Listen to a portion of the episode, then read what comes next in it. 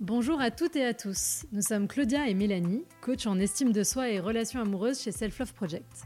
Nous aidons chacun et chacune à reprendre le pouvoir sur sa vie amoureuse en apprenant à s'aimer plus pour aimer mieux et se laisser aimer. Si vous êtes à la recherche de partage, de conseils et d'astuces pour vivre une vie amoureuse plus douce et plus épanouissante, vous êtes au bon endroit. Sur ce podcast, nous échangeons chaque semaine à deux sur un sujet lié à l'amour, la relation amoureuse ou l'estime de soi, ou à plusieurs avec nos invités qui viennent nous partager leurs expériences et leurs apprentissages sur ces sujets. On est parti pour l'épisode du jour. Bonne écoute Pour ce troisième épisode de la saison 2, nous accueillons Aliona. Elle est l'auteur de La Prédiction, un projet artistique né sur Instagram. Il s'agit d'un ouvrage de nouvelle érotique incarné par une héroïne qui assume pleinement sa sexualité, avec ou sans sentiment, de façon jouissive et sans pudeur. À travers cet épisode passionnant, Aliona nous raconte sa vie amoureuse. Comment elle en est arrivée à écrire son roman, on parle également de la sexualité féminine et on s'interroge sur comment on peut assumer pleinement sa sexualité en tant que femme. Très bonne écoute. Bonjour Mélanie. Bonjour Claudia. Bonjour Eliona. Bonjour les filles. Merci beaucoup d'être là. On est ravis de t'accueillir euh, pour ce nouvel épisode. Euh, pour commencer, bah, la question traditionnelle, on va te demander euh, de nous parler de ton premier je t'aime ou de ton premier baiser, s'il te plaît. Alors, je pense que je vais parler d'abord du premier baiser parce que c'est ce qui est venu en premier. Ouais. Et c'était quand j'avais 14 ans. J'étais très ingrate. Vraiment, à 14 ans, je pense que j'ai pas beaucoup de photos de moi à cet âge-là. Et il s'avère que j'étais donc en troisième, je crois.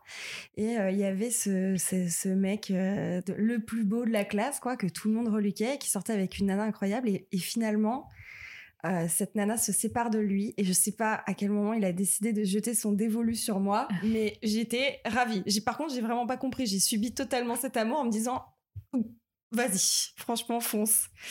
Donc euh, du coup, euh, on a commencé à sortir ensemble, mais bon, moi j'avais jamais embrassé, donc j'étais super stressée.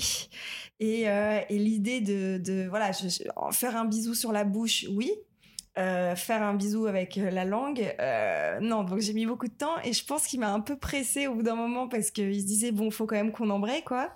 Et, et au final, j'ai accepté et c'était dans mon hall d'entrée à l'époque et, il m'a embrassé et, en fait, et, du coup j'ai mis la langue et je me suis juste dit mais ça me dégoûte, c'est une grosse limace qui rentre dans ma bouche et j'étais mais super dégoûtée et j'ai plus voulu le refaire pendant pendant quelques semaines et puis après bon bah comme tout le monde on s'y remet parce qu'on se dit que c'est ça va être bien la seconde fois quoi.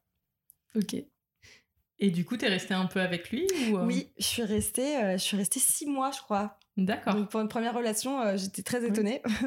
mais et je crois que c'est moi qui l'ai quitté, mais j'ai encore ses lettres d'amour. Ah. Oui. C'est bien. Super. Est-ce que tu les relis parfois? Oui, je les ai relus il y a pas longtemps. C'était trop mignon, ils faisaient des cœurs à la place des points sur les i. Oh là là. Et du coup, après, tu lui as un peu brisé le cœur, c'est ça? Bah, je l'ai pas. Enfin, je ne sais plus trop comment ça s'est terminé. Je sais juste que visiblement, il y, a, il y a eu une dispute quelque part. Je sais pas trop pourquoi. Je pense que c'était probablement à cause des vacances d'été et, euh, et qu'en fait, ben, ne nous voyant pas, euh, les choses font qu'à cet âge-là, c'est un peu difficile de garder euh, le cap, quoi. Ouais. Et donc, bah, je, on, il m'a brisé le cœur autant que je vais briser le cœur, du Parfait. coup. voilà, j'ai pas fait de mal non plus. Et comment ça s'est passé la suite de ta vie amoureuse, du coup? Euh, bah, Du coup, depuis lui, donc Michel, il s'appelait. Oh là là, Michel. Euh, j'ai rencontré donc euh, quand j'avais, il me semble, après, alors après cette, ce Michel, Mm. euh, il y a eu euh, une longue période où en fait j'ai été très très amoureuse de mecs qui ne m'aimaient pas du tout. Classique. Ah. classique, euh, donc qui me confortait dans l'idée que j'étais très laide évidemment. Basé sur quoi Je ne sais pas. Et bah, sur l'adolescence quoi. Et en fait, à- à- je crois que c'est vers 17 ans, ouais, vers 17 ans, j'ai rencontré entre guillemets mon premier amour, donc celui Mhm. avec qui j'ai eu une relation assez longue et surtout celui avec qui j'ai couché pour la première fois.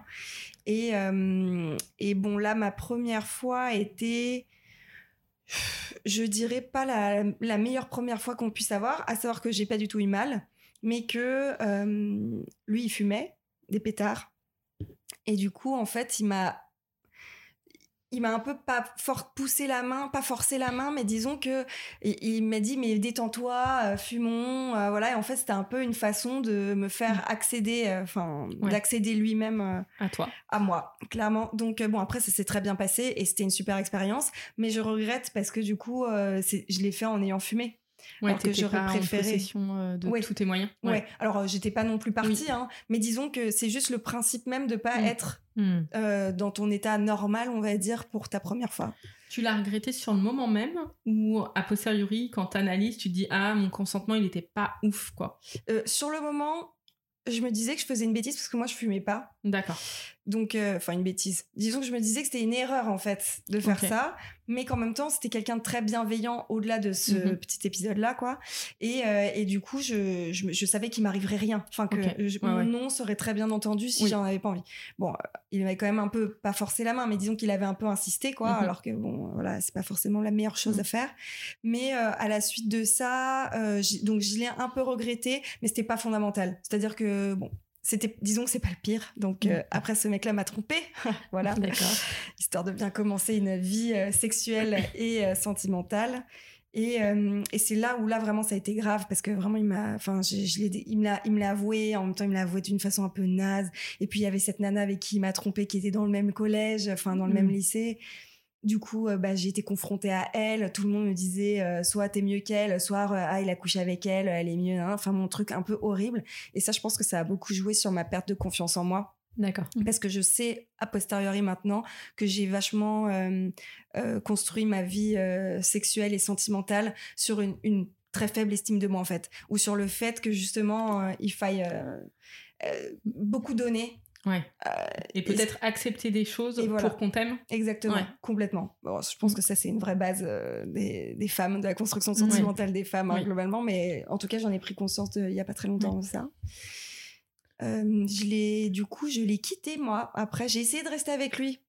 Après avoir appris cette tromperie. Mais quand même, je, j'ai essayé, j'ai pas réussi. Et puis, je suis partie en pension en Normandie. Et là, j'ai rencontré un, un Iranien euh, magnifique, vraiment, euh, qui parlait pas très bien français en plus. C'était le, fantasme ultime pour moi, quoi. Moi, il pouvait pas me dire de conneries. Euh, et, en fait, très naturellement, je suis tombée amoureuse de lui. et en fait, par une histoire un peu improbable où une de ses ex pensait qu'on sortait déjà ensemble, lui et moi, alors que pas du tout. Euh, et ben en fait, euh, ça nous a rapprochés, ça, et on a fait semblant de sortir ensemble. En fait, en, faisant semblant de sortir ensemble, on est sortis ensemble finalement. C'est pas mal. Donc euh, ouais. Et alors avec lui, ça a duré deux ans et c'était super intense. Ouais. Parce que du coup, lui, iranien, avec une famille iranienne d'Iran, très patriarcale, il y avait beaucoup de violence verbale. Okay en fait, la, notre, la, violence verbale était à la hauteur de, notre intensité euh, amoureuse. Quoi. C'était très, très fort. Ça, c'était quand j'avais 17, 17, 18 ans. Euh, et, en fait, je, me rendais déjà compte qu'il y avait quelque chose qui allait pas parce que je pleurais du coup beaucoup quand on s'engueulait. Et les gens me disaient, mais c'est pas normal. Et moi, je disais, mais si, c'est parce qu'on sait, débile. Vraiment très, très. le côté très passionnel. Euh, oui. Et, et, moi qui suis quelqu'un de très intense, euh, en fait, je me suis rendu compte qu'il fallait pas que ce soit aussi intense pour moi, parce mm. que du coup, euh, bah, en fait, ça, ça surenchère, euh, surenchérit, surenchérit avec avec mon intensité à, mm. moi, quoi. donc bon, bah, il s'avère qu'au bout de deux ans, c'est lui qui m'a quitté, parce que justement, on avait passé notre bac et que lui commençait à rentrer en école de commerce à, Paris et je pense qu'il découvrait un milieu totalement c'est-à-dire qu'il parlait français il avait accédé à Paris avant il venait d'Iran il avait vécu euh, ailleurs, mais je sais plus où. Et puis bon bah là il y avait un peu c'était la, cour la cour d'école, enfin la, cour des mm. grands quoi qui, qui mm. arrivait. Donc j'ai été un peu mise sur le côté. Et euh, donc ça a été très difficile de m'en remettre en l'occurrence. Oui. Parce que finalement c'était la première fois que je me faisais quitter. Mm. Vraiment. Donc ça, ça a été un peu, c'est venu rempiler par-dessus la tromperie, quoi. Je me suis dit, ah oui, d'accord, donc moi je pense encore qu'on s'aime, mais en fait finalement on s'aime plus, quoi. Donc voilà, enfin lui même plus. Et euh, donc euh, j'ai mis du temps. Et je sais que pendant trois ans, euh, j'ai eu personne. En revanche, je subissais mon célibat, mais d'une violence incroyable. Donc, j'avais envie de rouler des pelles à tout le monde.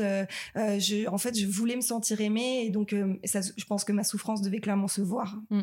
à travers mes, ma façon d'approcher les gens qui même en revendiquant une très grande liberté, bon, en fait, c'est très clivant aussi mm. d'être, de vouloir être si libre alors qu'on essaye de pécho tout le monde, quoi. voilà. Et du coup, t'étais, enfin, t'étais pas inscrite sur des apps de rencontres euh, Ah non, non. Euh, j'ai rarement été inscrite sur des applications de rencontres parce que je suis pas quelqu'un qui qui aime euh, la, enfin, j'aime pas le côté vitrine mm. et j'aime pas la déception. Mm. Et je trouve que c'est vraiment une façon de provoquer la déception, en fait, les applications de rencontres à un certain level, en mm-hmm. tout cas le level physique. Et puis surtout, ça permet vachement de. Ça, j'ai compris tout de suite, ça permet on projette ce qu'on a envie de voir d'une personne et pas ce que la personne est. Mm. Et euh, moi, je préfère avoir que des bonnes surprises et pas des mauvaises. Donc, j'ai toujours privilégié le fait de rencontrer des personnes via des amis. Mm. Et puis, j'ai aussi beaucoup cerné que, à mon sens, enfin, en tout cas, ça marche pour moi, euh, je me sens vraiment avoir plus d'affinité avec des gens que je rencontre par mes amis. Parce qu'il y a un peu une sorte de quotient un peu. Euh, Il y a une validation sociale, en fait. Exactement une prévalidation quoi. Exactement, c'est que ce mec-là en tout cas ne pourra pas me faire euh, du mm. mal parce que quand même on connaît quelqu'un en commun. Donc il y avait déjà un peu ce côté euh, sécurisant. Mm-hmm. Faux en fait. Oui, c'est ce que je veux dire. Est-ce que ça s'est vérifié ou, pas, en fait, ou pas finalement Non, pas du tout. Du coup, au bout de trois ans, tu rencontres quelqu'un Oui. Et alors là, c'était coup de foudre absolu. Euh, j'avais mon meilleur ami qui avait vécu au Japon que mhm. j'avais rencontré en pension, qui avait vécu au Japon et qui revenait du coup euh, du Japon. Et euh, je voyais sur Facebook quelqu'un, donc un homme qui s'appelle Danny en l'occurrence, qui commentait euh, tout le temps sous ses, photos à lui, mais des phrases très marrantes, enfin beaucoup de blagues. Et moi, je surenchérissais et je trouvais ça hyper drôle. Et, mais bon, il a fallu peut-être, je sais pas, six mois, huit mois avant même que je considère, ah, mais c'est qui ce mec qui répond tout le temps, quoi? Mm. Et puis bon, bah, magnifique, vraiment. Et là, je me suis dit, oh, non mais ce serait trop bien. Donc j'en parle à mon meilleur pote, il me fait bah vas-y invite-le. Il vient de rentrer en France, il vivait au Japon, donc euh, invite-le à tes soirées. Euh, je suis sûre qu'il sera content de rencontrer des nouvelles personnes. Donc moi je prends mon courage à deux mains et je lui envoie un message et il me fait ah ouais machin puis bon bah on se racontait un peu comment on pleurait euh, sur sur notre propre sort de lui de revenir à Paris, moi d'être à Paris et de pas me sentir très à l'aise. Euh, et, en fait, euh, bah, je lui ai proposé de venir à, ma soirée. Et à ce moment-là, j'avais une espèce de, une aventure en fait. Euh, ça faisait quelques, ça faisait quatre mois que je sortais avec un mec qui ne voulait rien me donner. Mm. Vraiment, littéralement, il, negging, grooming, enfin tout. vraiment, il, il essayait absolument de, de me rejeter. Et moi, je m'accrochais en me disant, c'est ça l'amour, c'est ça l'amour. Mais oui, bien sûr, évidemment. Et, et en fait, donc j'avais invité mon, mon mec de l'époque. Mm. Benoît et euh, ce fameux Danny, puisque de toute façon, enfin, je veux dire, il fallait déjà le rencontrer une fois, quoi, avant de mm. penser que ça. Le mec arrive, euh, c'était chez mes parents à l'époque. J'ouvre la porte et là, dans ma tête, j'étais juste là, genre, ah non, ah, je peux pas le laisser repartir, c'est impossible. Euh, lui, il doit être dans ma vie, mais en même temps, il était tellement beau. Enfin, c'était un mannequin, vraiment le stéréotype très grand, métis, avec des yeux en amande, une bouche magnifique. En plus, beaucoup d'humour. Il travaille, il voulait travailler dans la mode, donc très sapé. Euh, voilà, enfin, le Parisien par excellence. Et moi, j'étais euh, renversée, quoi. Euh, et, en fait, il s'avère que bah, lui aussi, un peu. Et, en fait, on s'est embrassé. Donc, mon, mec est parti se coucher parce qu'il était insupportable de toute façon. Personne ne pouvait et, et, quand il est parti se coucher, et ben en fait, Dany m'a embrassé dans ma cuisine. Et euh, c'était euh, hyper fougueux, hyper intense, super désiré, euh, enfin hyper attendu. Et, en fait, à partir de là, on a commencé à beaucoup. Il voulait pas se mettre avec moi globalement. Mmh Mais on a beaucoup échangé de messages. Et comme j'étais dans ma petite dynamique, il faut beaucoup donner mmh pour être aimé. Bon, bah, avec lui, ça a marché. J'ai beaucoup donné. Il a lâché l'affaire de pas vouloir être en couple. On s'est mis ensemble. Et on est resté quatre ans ensemble. D'accord. Voilà. C'est un bon investissement quand même. Oui, j'ai le plus beau. Et comment ça s'est passé La euh, relation hmm. euh Alors là, lui, euh, il habitait en banlieue, dans une cité. Et moi, je viens des beaux quartiers, on va dire.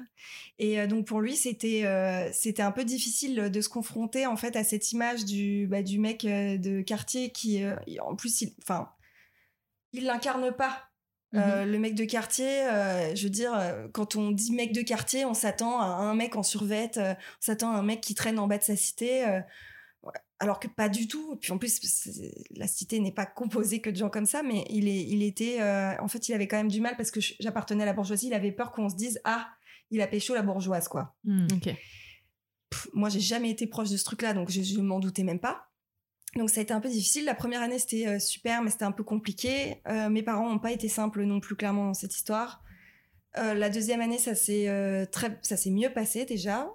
Et en fait, la troisième année, moi, je finissais mon master et lui, il avait eu une opportunité pour aller vivre au Japon et travailler dans une super boîte. Et en fait, mmh. moi, je me voyais pas l'empêcher d'avoir sa vie. Et en même temps, je me voyais pas du tout ne plus être avec lui. Donc, je lui ai dit, bah, écoute, on fait un an à distance et je, te rejoindrai quand j'aurai fini mon master. Mmh Ce qu'on a fait, donc, ça a été très difficile parce que lui, il revenait que tous les trois mois pendant deux jours. Donc, ça a été, voilà, très, mmh. une, une épreuve vraiment difficile, quoi. Euh, mais on s'en est très bien sorti. On a quand même failli un peu se séparer parce que vraiment il me faisait des crasses que moi j'aimais pas du tout. Mais là je, tolérais encore. Ça qui est un peu mhm. paradoxal, c'est que je considérais que c'était un peu normal, alors que je me rendais compte quand même. Il y avait un peu un turnover. Je me disais non, on devrait pas faire ça quand même. Normalement, les gens, les gens ne se font pas ça entre eux quand même. Hmm. Du coup, c'était genre te tromper ou euh, non, non, pas du tout. Alors c'est pas aussi grave, on va dire. Mais c'était, euh, en fait, il me faisait pas passer à avant. Il ne faisait pas passer en premier, il faisait passer ses potes en premier, il allait revoir ses amis quand il rentrait à Paris. Donc comme il rentrait à Paris euh, que que quelques jours, on devait d'abord aller faire la fête, voir ses amis, et après, euh, en fait, je passais après ses mmh. potes parce que je mmh. passais après le temps qu'il devait dépenser euh, euh, agréablement euh, à Paris quoi. Mmh. et, euh, et, ça vraiment clairement enfin je, l'ai un peu payé parce que je venais de me faire exemple je venais de me faire arracher les dents de sagesse. Et en fait il a pas du tout préféré d'abord me voir moi quitte à sortir après. C'est il fallait que je le suive en soirée alors que j'étais complètement shootée. Et quand je lui dis bon bah maintenant je voudrais bien qu'on rentre parce que vraiment là j'ai trop mal mmh. le mec fait la gueule quoi. Mmh. et en fait il me dit mais c'est bon bah t'as qu'à rentrer chez toi. Et, et, il me balance je, je, crois 10 balles un truc comme ça un truc mais horrible en plus super humiliant alors qu'on était déjà arrivé chez lui et je lui ai dit, mais non, enfin, déjà, tu me balances pas de l'argent. Et puis en plus, enfin, je sais pas, juste, je suis en souffrance en fait. Mm. Donc, euh, mm. je sais pas, normalement, quelqu'un se fait mal, on console la personne qui a mal plutôt que de consoler la personne qui n'a pas mm. mal et qui est en train de faire la fête. Et du coup, il y avait quand même une forme de violence euh, malgré tout dans votre relation insidieuse, pas une violence physique, mais une violence un peu psychologique dans la façon dont tu Elle était assez rare, mais je dirais pas violence psychologique, je dirais plus, en tout cas, une forme de négligence en fait, qui a augmenté au fur et à mesure jusqu'à devenir une, forme très légère de, violence euh, psychologique, oui. Après, donc, on est allé. Donc, après cette année-là, je suis partie vivre au Japon. Et c'est là, en fait, où je me suis rendu compte que euh, j'avais tout quitté pour quelqu'un qui me donnait clairement pas tout. Hmm. Et ça, ça a été assez décisif parce que donc j'ai dû changer de métier. Euh, je, suis directrice artistique, je trouvais pas de boulot, donc je suis devenue chef dans un resto. Euh, je, gagnais un salaire misérable puisque j'étais payée 5 euros de l'heure. Je travaillais 6 mmh. jours sur 7. Et en fait, lui, quand il était fatigué, parce que lui aussi bossait beaucoup, mmh. finalement, pendant notre jour de congé, on, on sortait pas en fait. On, mmh. il me il montrait pas le Japon quoi. Et ça, c'est vrai que euh, bah il y a un moment, bon je me suis dit, est-ce que c'est la vie que j'ai envie d'avoir? Est-ce que c'est la vie que je mérite? Et clairement, bah, je me suis dit non, pas du tout. Mais il a fallu que je rentre en France hmm. euh, pour les vacances d'été pour me rendre compte. Parce que je me suis dit, c'est vrai qu'en fait, j'ai quand même quitté ma famille, mes amis. Hmm. J'ai changé de fuseau horaire, j'ai changé de métier. Hmm. Et en fait, j'ai quoi? J'ai un homme qui qui gagne deux fois plus que moi, mais où je paye le même loyer que lui, mhm. qui m'invite jamais au resto, et c'est pas, euh, je parle pas d'argent, mais qui en tout cas me, mm. me, fait pas de cadeau entre guillemets, euh, au sens euh, propre comme au sens figuré, parce qu'en fait, il, me vend pas du rêve, quoi. En fait, il me vend la même vie qu'à Paris avec beaucoup plus de boulot, et sauf que moi, j'ai rien de Paris, en fait. Mm. Donc, j'ai commencé à être très fatiguée, évidemment, parce que c'était éreintant. Et je me suis dit, mais on, parle toujours que lui en fait. C'est mm. toujours lui qui va, toujours lui qui va pas bien, toujours lui qui bosse beaucoup. Mais en fait, moi, je bossais tout autant. Mm. Et pour lui, c'était pas la même, le même investissement, parce que moi, lui, il, jouait sa carrière. Cool. Euh, moi, j'avais ma carrière à, côté en fait. Mais j'ai mis du temps à le comprendre quand même ça. Euh, et, en fait, du coup, bah, en, en, rentrant euh, en France, j'ai vu qu'il m'envoyait pas de message parce que, soi-disant, il était fatigué. quand même, excusez-moi, mais je dis toujours cette phrase euh, très classe qui est on, peut envoyer un texto quand on fait caca, quoi. Donc, globalement, c'est pas très compliqué. Et, en fait, il, je lui ai dit que je le quittais. Donc là, ça a été un peu la, donc t'es pas retourné en fait au Japon? Je lui ai dit que je rentrais pour chercher mes affaires. En fait. D'accord. Ok ce qui était le cas. Euh, et en fait, lui, il voulait pas du tout qu'on sépare. Il dit non, mais attends, redonne une chance, tu vas voir, je vais, je vais être meilleure. Je me suis rendu compte de plein de choses. bon, voilà, moi, j'y croyais pas trop. Euh, évidemment, quand je suis rentrée au Japon pour une semaine, euh, il m'a invité au resto, il m'a fait des cadeaux, il m'a demandé en mariage, et si et ça, mm. enfin bon, de, façon détournée, mais bon, c'était quand même une demande en mariage, quoi. Et, et, donc moi, je me suis dit, non, là, il y a rien à, enfin non, ça, ça aurait dû être avant, en fait, c'est mm. c'est pas maintenant. Et, euh, et en fait, il, il pensait que me montrer ça maintenant, c'était comme si c'était une preuve que plus tard ça allait exister. Hmm. Alors qu'en fait, ça fait un peu fausse promesse. On se dit, mais si tu sûr. cumules tout d'un coup comme ça, alors que dans la discussion, euh, t'es pas apte à communiquer, si c'est juste des actes, euh, ça fonctionne plus en fait. Ils auraient dû être là bien avant. Donc du coup, bah, je, je, l'ai- je suis repartie. Je me suis dit, bon, ok, je réfléchis. Il m'a dit, ok, je rentre, comme ça, on va vivre ensemble en France. euh, on peut pas se séparer. C'est vrai que moi, je l'aimais énormément encore. J'avais Mhm. une attache euh, sentimentale énorme Mhm. j'arrivais pas à envisager. Enfin, on avait vraiment construit des choses très belles. On avait été au-dessus de beaucoup de choses aussi, euh, de beaucoup d'obstacles aussi Mhm. ensemble. Donc, euh, bah, du coup, je, je suis rentrée. Et finalement, quand il est rentré, je me suis dit non. J'ai même pas essayé, hein, mais Il est, vraiment, il est vraiment rentré, rentré, par ouais. contre. ouais. Ah oui. Ouais. Euh, on a, je suis rentrée en septembre. Euh, il a dû quand même prévenir trois mois à l'avance son patron qu'il allait partir. Puis bon, je l'avais un peu laissé tout notre appartement. Oui. J'avoue, j'étais. Je me suis dit, il va jamais rentrer, donc euh, voilà. Et, euh, et il est rentré en décembre. Donc oui. Il a voulu qu'on se revende, essayer de se revoir, mais en fait, moi, du coup, j'avais entamé le processus Ouais. inverse. T'avais euh, basculé. euh, J'ai basculé du côté célibat sur sexualisation, à vouloir coucher avec tout le monde. Mhm. Et en fait, euh, je pense qu'il l'a compris. Ça l'a beaucoup meurtri, évidemment. Mm. Cette femme ne m'appartient plus. Mhm. Ce corps ne m'appartient plus. Et, euh, et, euh, donc, on a essayé de se revoir. Il a essayé de passer outre ses, hum, disons, ses principes un peu. Parce qu'il avait quand même des principes un peu ledge hein, sur certains trucs. Mais ça se voyait pas. Par exemple, Euh, par exemple, euh, au tout début de notre relation, il me disait que j'étais trop tactile avec les hommes, que ça allait pas, euh, machin.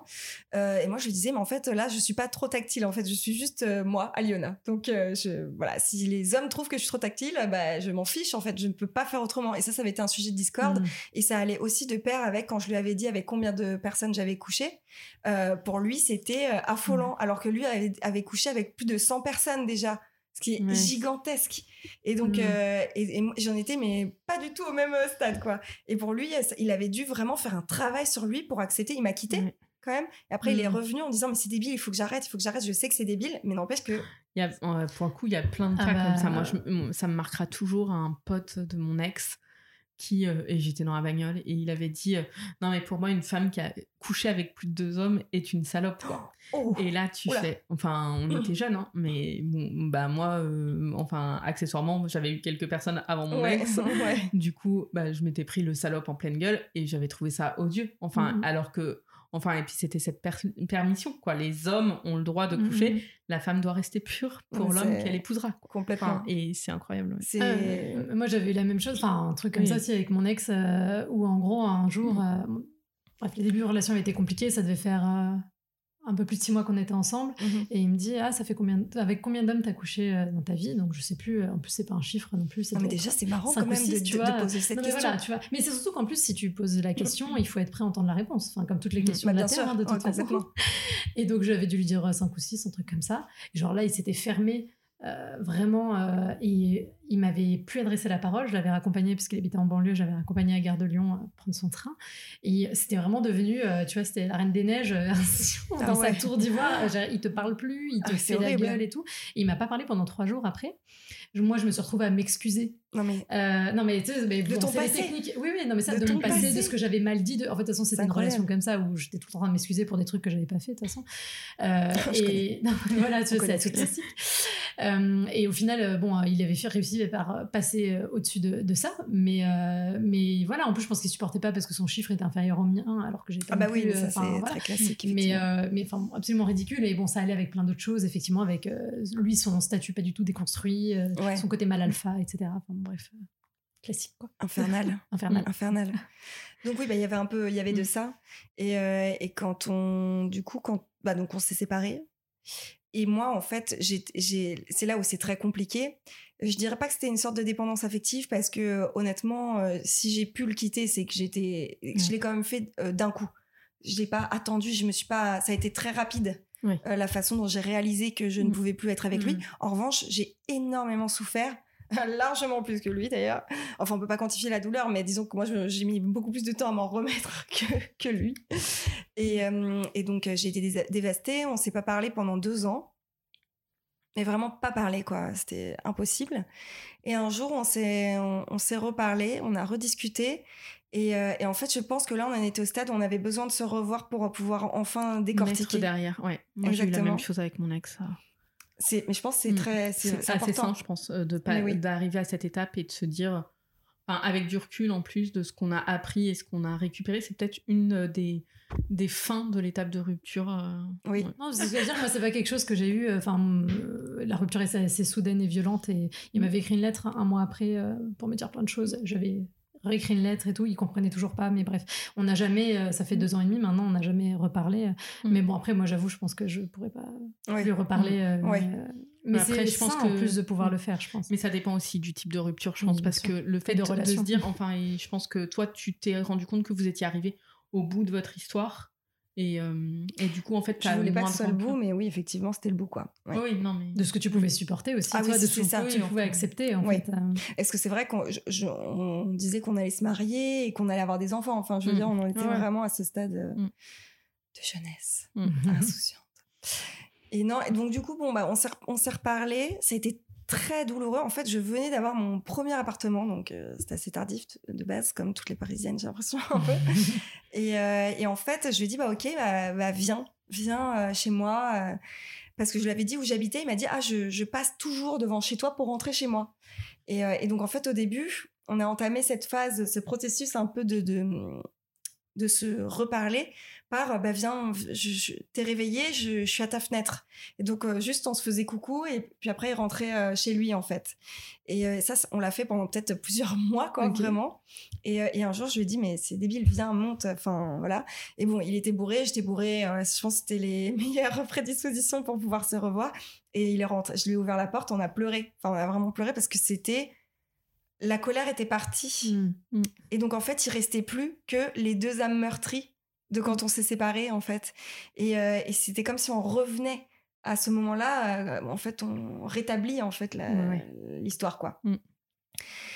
Donc bon, on n'a pas trop parlé de ça. Enfin, on a essayé un peu, puis bon, on essaie. Puis bon, ce qui nous a toujours liés, c'est l'humour. Quoi, on a un humour qui se complète, euh, enfin incroyable. Et puis on avait, on a retrouvé nos blagues, on a retrouvé en fait cette communication qu'on avait euh, euh, d'amoureux, puis aussi d'amis. Enfin, vraiment, c'était très fort. Et, et puis bah, on s'est revus une ou deux fois. On a recouché ensemble, évidemment classique. C'était toujours aussi bien.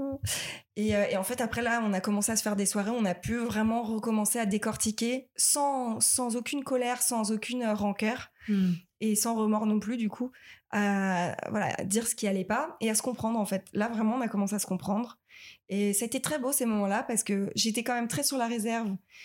Parce que comme j'avais souffert quand même et que je souffrais encore, parce que lui, il était déjà maqué avec une autre personne hein, quand même. Donc, euh, bon, voilà. Et en fait, bah, ça a été, euh, ça a été euh, des moments très forts où en même temps, il y avait un peu ce désir peut-être de, pas de se remettre ensemble, mais de revivre ce truc. Et en même temps, moi, je me disais, protège-toi, protège-toi, protège-toi, mais en même temps, j'avais super envie d'y aller, quoi. Donc, Ouais. euh, donc j'ai été un peu réticente. euh, puis après, on s'est revus encore un peu, de façon plus éparse, mais de façon plus mature aussi, Ouais. pour boire des coups. Il m'a déjà rejoint quand j'étais avec des potes. euh. donc c'était euh, plus mature. En revanche, euh, il- on est retombé un peu dans un autre truc après. Maintenant, ça fait un petit peu de temps, ça fait un an ou deux, où euh, là, bah, il y avait moi, j'ai reconsidéré l'idée peut-être de, Mhm. de le revoir, mais je pense que j'étais dans un désespoir euh, sentimental profond où je me suis dit finalement, il me comprend toujours, et puis maintenant qu'on a dépassé ça, on pourra Mhm. tout dépasser en fait. Euh, non, il m'a dit clairement non, mais en même temps, ça faisait, des- ça faisait trois ans déjà qu'il était avec euh, sa, sa nana, donc euh, c'est bien beau de la tromper, mais bon, quand même, il lui est un peu fidèle, quoi, dans un certain sens. Donc voilà, donc bah après ça, euh, moi pendant ce- pendant du coup que le fait que je le revoyais, j'ai eu plein d'histoires euh, très courtes. Globalement, ça fait ça fait six ans que je suis célibataire. Euh, sur ces six ans, il y a quatre ans où j'ai subi mon célibat. Enfin, en Mhm. tout cas, je l'ai revendiqué, mais j'étais pas du tout dans le bon mood. Et euh, là, ça fait quand même deux ans, trois ans. Ah bah oui, en fait, déjà, il m'est arrivé un truc un peu ouf. La meuf oublie complètement son truc. C'est que euh, j'ai j'ai été harcelée sexuellement, donc, à mon travail. Mhm. Et là, j'ai en un an, j'ai commencé à sentir que vraiment il se passait des choses qui devraient pas du tout se passer dans la vie. Euh, et surtout, mon corps, hein, clairement, Mhm. m'envoyait des signaux, des red flags euh, hyper impressionnants. Je suis partie.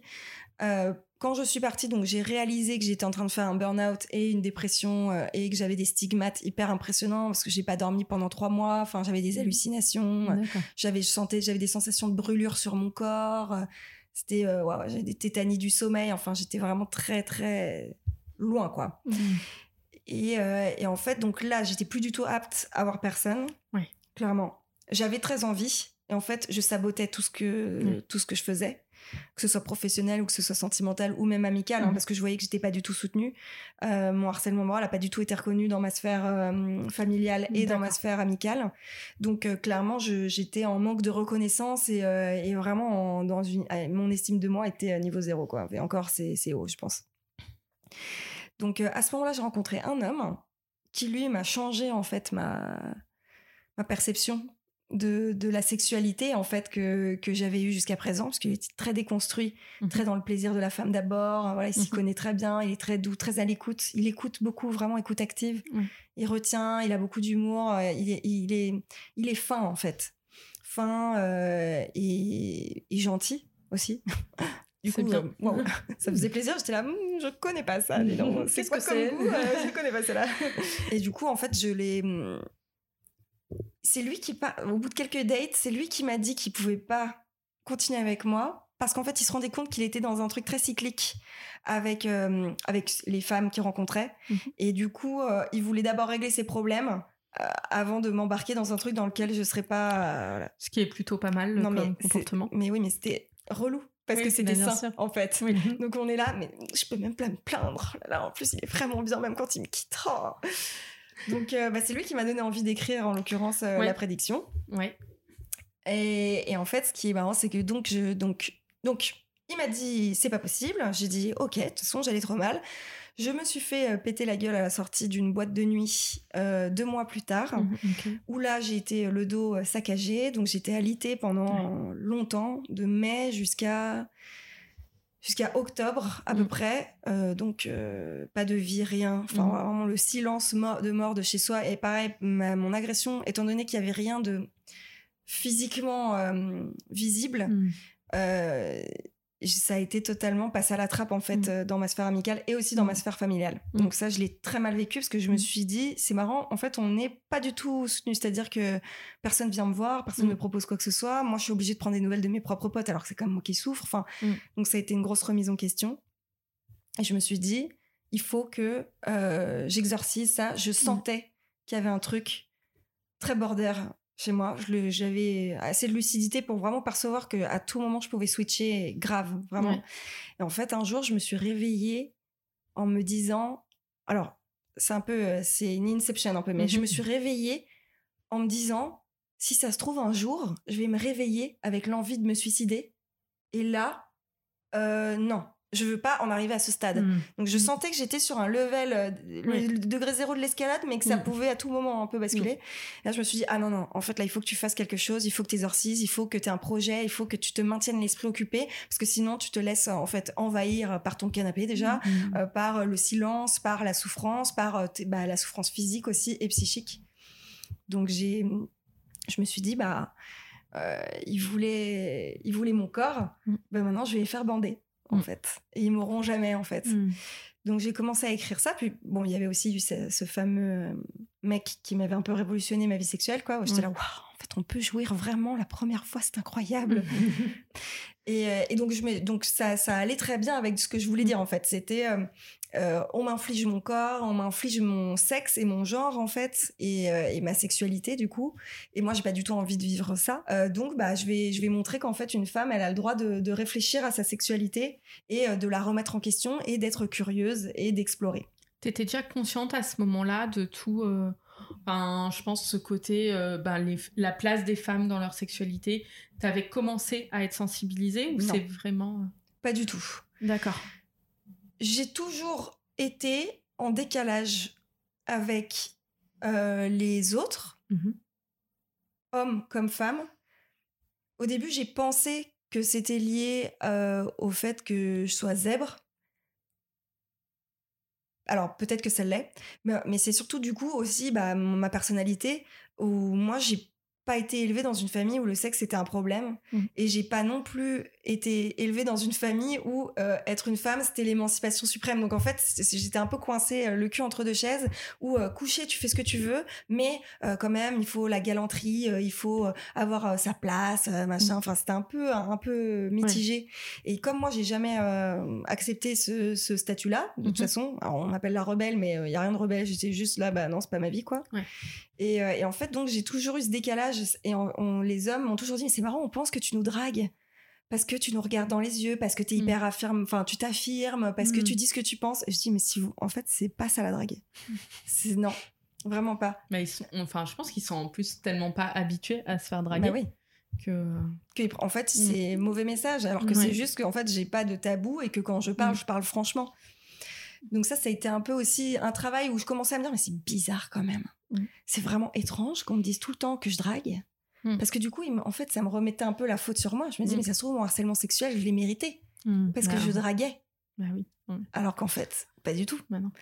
Et donc, euh, donc du coup, quand je me suis rendu compte de ça, je me suis dit, je sens qu'il y a un décalage, je sais pas mettre les mots dessus, mais dans tous les cas, je sais que je pourrais pas changer qui je suis en fait. Mm. Et ça, j'ai très vite conscience où tout le monde dit, mais il faudrait peut-être que tu sois. Bon, les conseils de drague de mon père, c'est à, à dormir debout, quoi, vraiment. Enfin, voilà.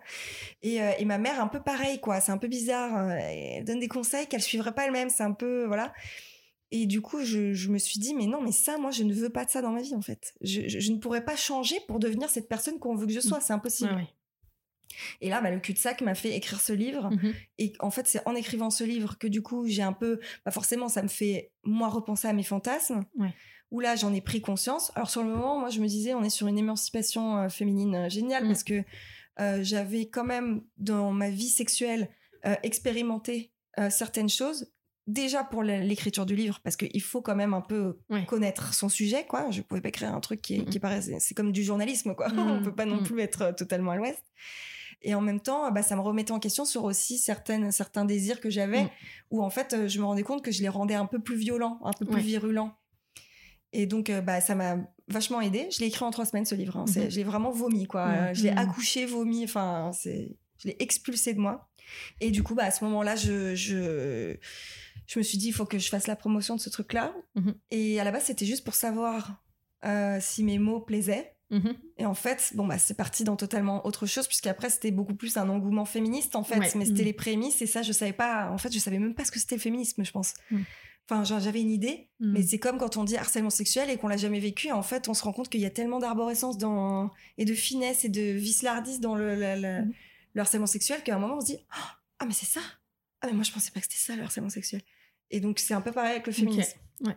Et du coup, maintenant, quel impact euh, a eu ce bouquin sur tes relations suivantes euh, à partir du moment où, enfin, bah, mine de rien, un- Enfin, déjà, tu t'es exposé à travers ce bouquin, donc je pense que, enfin, ça veut dire que les gens euh, t'associent à ça. Ouais, ouais, bien sûr. Et quel impact ça a toi sur tes relations? Est-ce que euh, tu te sens prête là à avoir de nouveau des relations? Comment ça se passe? Alors, au début, ça m'a beaucoup traumatisé. euh, le fait qu'en fait, on. Enfin, traumatisé, c'est hyper fort. Ça m'a, ça m'a en tout cas beaucoup. euh, euh, dérangé en fait qu'on qu'on associe Alma à ma personne en fait parce Ouais. que Mm. euh, les gens veulent absolument savoir en fait si ce que t'écris c'est ta sexualité ce qui est une curiosité je trouve très malsaine parce que bah, comme je le dis à chaque fois le, le fantasme réside dans le fait de ne pas savoir aussi Mm, voilà oui. sinon c'est qu'un livre d'une nana qui a couché ou alors c'est euh, tout le monde qui peut être cette femme là en fait donc au début ça m'a beaucoup heurté parce que j'avais pas du tout anticipé cette portée là donc ça m'a un peu coincée et je me disais, j'avais l'impression que tout le monde me regardait en fait, Ouais. et que tout le monde voulait savoir. Ouais. Donc j'arrivais plus trop, et, et même ce, truc un peu paranoïaque quand j'avais 50 000 followers, j'ai l'impression que tout le monde savait si j'avais couché ou pas couché, que, que c'était moi dans la rue. Enfin, c'était un truc un peu starification naze parce que de toute façon, pas du tout connu, mais mais a un peu ce truc avec beaucoup de followers qui Mm. qui est un, un peu ambivalent quoi. Donc j'ai j'ai mis un peu le haut là quoi. J'arrivais pas trop à Mm. rencontrer de personnes. Mais c'est surtout, je pense, depuis la sortie du livre hein, en Ouais. soi, où du coup là j'ai perdu tous mes followers euh, parce que j'ai été Oui. supprimée. Et euh, à la sortie du livre, à l'exposition euh, que j'ai faite, l'exposition érotique, Mhm. ça a changé la donne parce que là en fait je me détachais totalement du truc et là on voyait la portée artistique plus que la portée bah, juste de quelqu'un derrière un compte Instagram. Mmh, ouais. Et là ça m'a libéré un peu de cette chose là. Ça m'a pas, j'ai mm, j'ai pas du tout senti de reconnaissance vis-à-vis de moi-même, mais j'ai beaucoup apprécié de le faire Ouais. parce que c'était du travail quoi. J'ai j'ai travaillé, Voilà, Ouais. j'ai réussi à faire quelque chose quoi. Ouais. Et c'est à partir de ce moment-là où là j'ai commencé à faire la, la seconde étape où c'est maintenant que je sais qui je suis, j'ai compris que je me déconstruis tous les jours parce qu'en fait avant je pensais que c'était un peu un process en une seule fois quoi. Ouais. Mm. Oui. Le, le Le condensé shot, euh, euh, du oui. féminisme, euh, voilà, une bonne bouchée de féminisme quoi. Et, et en fait c'est à ce moment-là que j'ai compris qu'en fait on se déconstruisait toute sa vie Ouais. et qu'il fallait prendre ça avec plus de légèreté aussi. Oui. que mon trauma existait, mais que j'étais en train d'en sortir. Et que donc maintenant, je pouvais juste prendre ça avec plus de légèreté Mmh. aussi. Mmh. Et que c'était plus en fait une lutte. euh, parce qu'avant, je luttais pour ma survie et aussi pour le féminisme. Quoi. Donc c'était Mmh. un peu intriqué. Maintenant, moins. Et, euh, et donc j'ai eu une relation, mais nulle, à chier. Oh là là. Ah, donc un mec rencontré sur Bumble, justement, Mm. comme je vous dis que j'y vais jamais Ouais. parce que je sais pourquoi j'y vais pas, hein, clairement. Et, euh, et donc lui, il était euh, mais, euh, mais, mais baisé, quoi, vraiment. Il Mm. avait les fils qui se touchaient plus, quoi. Mais j'étais ultra lucide sur... En fait, je voyais. Mm. C'est comme si d'un coup, j'avais la lucidité et que je voyais ce qu'il était en train de faire. Et je me disais, pas de bol, mon petit pote. Ça marche pas. Et donc, en fait, il pensait que ça allait marcher. Il voyait que ça marchait pas. Il s'attendait à de la violence en retour. Sauf qu'en fait, moi, je lui disais, mais non, mais regarde. Si on regarde ce que tu es en train de faire, c'est que là, tu essayes de me faire dire ça, alors qu'en fait, tu voudrais pas que je le fasse. Et là, donc, il, il était confronté à une forme de ce qu'il appelle la castration, quoi. Mm. Parce qu'en fait, j'allais pas dans son sens et je Oui. j'étais pas méchante et je euh, il pouvait pas me discréditer quoi, Mm. me décrédibiliser en tout cas. Et donc euh, bah ça ça s'est terminé parce qu'en fait le mec c'était un aspirateur énergétique hein, juste euh, il m'a pompé l'énergie mais wow, d'une façon monumentale. Donc je l'ai quitté le jour du nouvel an de bah, ce nouvel an là D'accord. Et, et le confinement m'a beaucoup plus aidé du coup euh, parce que je- ça a été pas grave en fait cette Mm. histoire. Il a pas compté en fait vraiment parce Ouais. que c'était comme une sorte d'évaluation que je me faisais à moi-même un Mm. peu. Et peut-être que tu as même apprécié le fait d'arriver Oui. à te dire maintenant je suis à peu près lucide Oui. Sur les relations et j'arrive peut-être mieux à savoir ce qu'il me faut. Enfin, Ah bah complètement. Oui, c'était une victoire personnelle, un petit Ah peu ouais. de te rendre compte que tu avais. Bah, c'était en fait tester mes capacités Mm. d'analyse, de lucidité et, et d'action derrière, Ouais. en Mm. fait. De plus subir, de plus être victime. Et d'ailleurs, Mm. ce qui est fou, c'est que c'était lui la victime, du coup. Oui. Et, euh, et moi, j'en tirais aucun plaisir, hein, globalement. Mais euh, donc, euh, il a pas compté. Euh, C'est-à-dire que j'ai pas vécu une rupture, euh, voilà, c'est moi qui ai Mm. quitté en plus, donc voilà. Mais j'étais, euh, je l'ai quitté un 31 comme si c'était pour bien commencer l'année, Mm. quoi. C'était Ouais. vraiment un signe et je me suis dit, bah ouais, bah bien sûr, mais je suis très bien toute seule de toute façon. Puis bon, il y a le confinement qui est arrivé, donc Mm. là, Mm. euh, j'ai pris beaucoup de temps ce- parce que j'ai rencontré quelqu'un qui en fait était euh, pas du tout. euh, C'était en fait le faux féministe, Ah. ok. connard. Donc euh, c'est quoi Comment on les appelle là les, les euh, féministes phishing Je sais plus quoi, comment Ouais. on dit. Je sais Ouais, plus. non, mais qui tentent, enfin, qui se font Ouais. passer pour après casser de la féministe. Ouais, exactement. Pour faire semblant pour la baiser, puis après ils ont dit j'ai baisé une féministe, génial, super. Et alors là par contre c'était ouais non mais atroce. Et, euh, et en fait là j'ai commencé à sentir euh, comme une espèce de comeback un peu qui me ramenait en fait à, à la tromperie de mon premier mec. Ouais. Et là je me suis dit oh, non mais je peux pas me foutre dans des états pareils pour quelqu'un, ça n'est pas Mhm. possible en fait, ça ne, je ne devrais pas vivre ça, c'est Ouais. pas normal, c'est pas sain. Et là du coup j'ai donc je fais une analyse depuis ma, mon harcèlement sexuel, Mhm. donc ça fait trois ans et demi maintenant. Mhm. Et, euh, et là, j'ai dit à ma psy, j'ai dit, euh, bon, euh, là, on a deux mois. Donc, vous ne me faites pas sortir de ce sujet. Mm. Je veux qu'on on trifouille le truc jusqu'au bout. Je ne peux plus vivre cette vie-là. Ça n'est pas possible. Mm. Vraiment, ça n'est pas possible. Et, euh, et elle m'a dit, euh, ouais, euh, oh là, ok, d'accord, pas de problème. ok, ouais, je sens que là, on y va, quoi. Je dis, ah non, mais là, l'autoroute, l'autoroute jusqu'au succès, je vous le dis tout de suite. Et en fait, ça m'a vachement aidé. J'ai totalement déconstruit tout, bah, tout ce rapport, en fait. Donc aujourd'hui, je suis Ouais. très prête à, à rencontrer l'amour. Ok. En revanche, je me rends compte aussi que l'amour que je cherche est peu fréquent, clairement. hein. Vraiment, on est sur bah, des gens très déconstruits, euh, euh, très à l'écoute, qui, qui, intellectu- enfin, qui intellectualisent et, et, et conscientisent énormément les choses. Et, euh, et clairement, c'est vrai que bah, quand Ouais. on n'est pas sur les applications de rencontre, en tout cas, Ouais. c'est pas non Ouais. plus euh, au croisement de chaque rue, quoi, clairement. Bah, tu vois, je pense qu'avec Claudia, on s'est, on a un peu fait ce constat-là Mm. et on s'est dit pour le coup, enfin, tu disais, j'aime pas avoir de mauvaises surprises, mais euh, que bah, peut-être le côté appli, ça permettait déjà de De filtrer trier. Ouais. un peu ça, en sachant que ben, malgré tout, le fait qu'on qu'on recherche cette déconstruction et qu'on recherche ce rapport de couple qui est pas encore quelque chose qui est si courant, ben, pour moi, les applis, c'était une bonne solution Oui, pour rencontrer euh, quelqu'un qui correspondait à ça.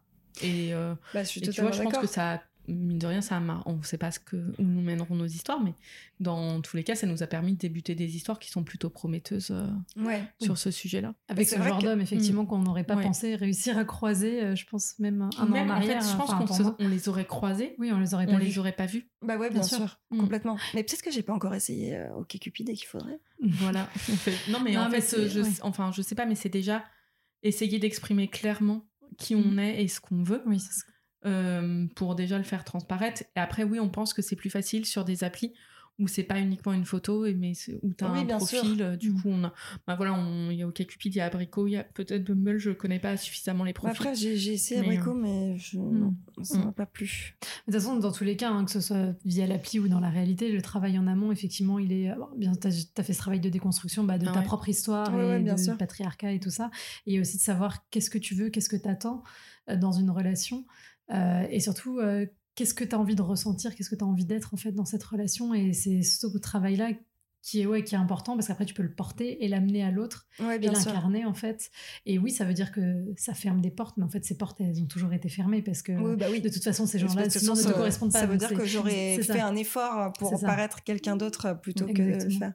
Mais ça, je m'en suis rendu compte vachement pendant le confinement de me dire ah oui c'est marrant parce que j'ai quand même une, une capacité à ne pas pouvoir euh, être clair dès le départ du coup. Mm. Mm. Et c'est ça qui m'a fait me dire euh, que, clairement il y avait un problème. Et, le problème il réside dans le fait non pas que je rencontre les mauvaises personnes, mais qu'en tout cas même avec ces mauvaises personnes je suis pas capable d'être clair dès le départ. Mm.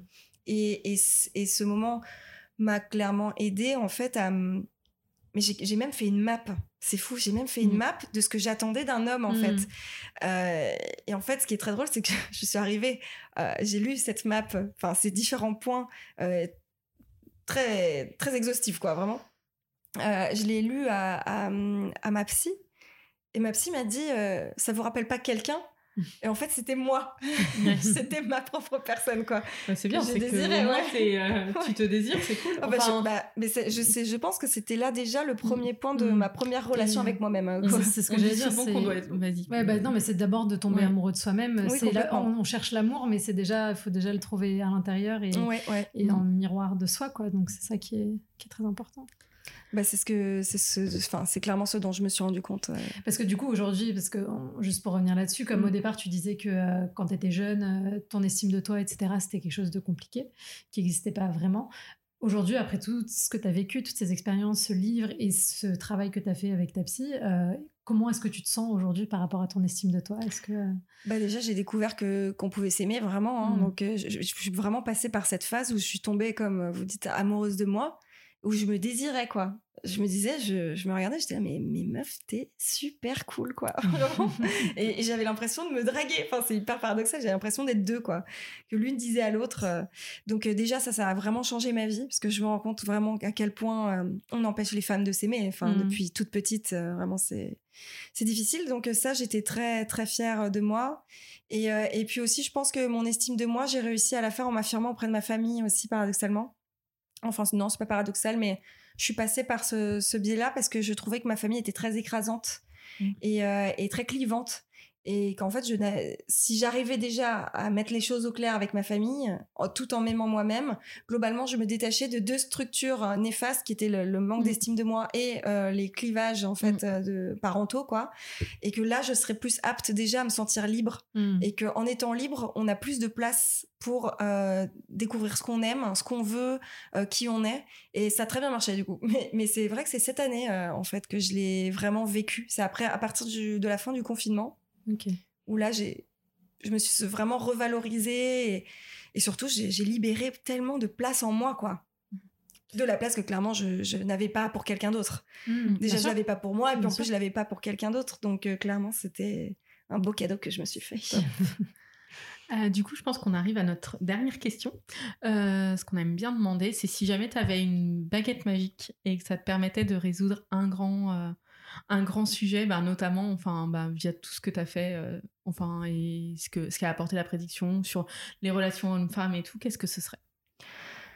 Alors, je sais pas si c'est le plus grand qu'on puisse euh, choisir, mais en tout cas, c'est ce vers quoi je tends en ce moment. C'est, euh, je souhaiterais que toutes les femmes puissent. c'est l'insécurité des femmes dans la rue. Là, je pense que si quelque chose pouvait disparaître, c'est juste qu'on puisse être vraiment qui on veut tout le temps à partir du moment où on sort de chez soi et quand on rentre chez soi, enfin, dès lors qu'on n'est plus dans, à son domicile, même si déjà c'est compliqué, mais qu'on puisse se balader tranquille, euh, voilà, tout le temps, quand on veut.